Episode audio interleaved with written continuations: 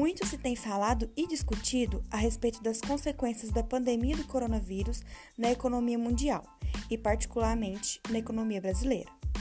O binômio saúde e economia caminha lado a lado e interligado umbilicalmente ao sistema estrutural do governo, no caso, porém, de desagregação, como acontece no distanciamento social, estabelecido no rol das medidas preventivas do combate ao Covid-19 traz, de um lado, benefícios no resguardo da saúde, mas, por outro, inevitáveis prejuízos para a atividade financeira e econômica.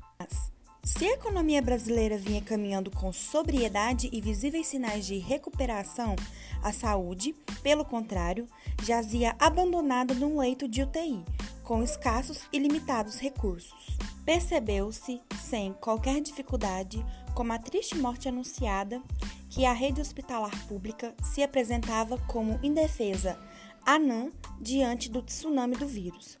Foi envolvendo e arrastando os países mais ricos, flagelando-os com um número incalculável e expressivo de mortes, sem respeitar os limites de idade. Sem falar ainda da acelerada corrida para pesquisas envolvendo seres humanos, até então adormecidas num país que conta com excelentes profissionais para buscar medicamentos novos ou combinando a eficácia e conjugação de outros existentes, além da leitura do genoma estrutural do Covid-19, pesquisas com células-tronco, vacinas e outros mais.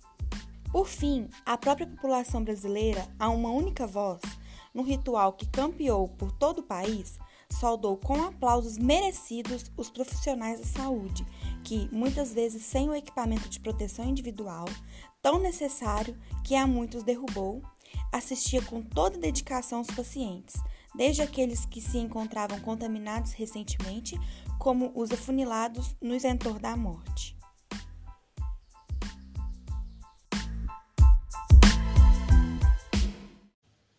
A pessoa saudável vai exercer sua profissão, assumir seu trabalho ou incrementar seu comércio ou negócio. No contato com outras pessoas, pode adquirir o vírus e passa a ser mais um agente propagador, colocando em risco a saúde de muitas outras pessoas, em uma progressão infinda. Na realidade, essa é a intenção das autoridades de saúde e sanitaristas. O objetivo é impedir a propagação do vírus e a disseminação da doença ao mesmo tempo. No pico de sua infestação, porque a primeira baixa a ser anunciada será a do próprio sistema de saúde, que ainda não está suficientemente preparado para atender uma pandemia desta grandeza.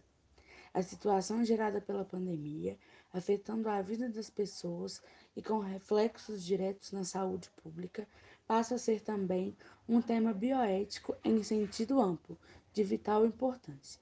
Assim, a dinâmica imposta pela Organização Mundial da Saúde, aconselhando o confinamento em massa, nada mais é do que um procedimento de preservação da vida, uma das metas da bioética.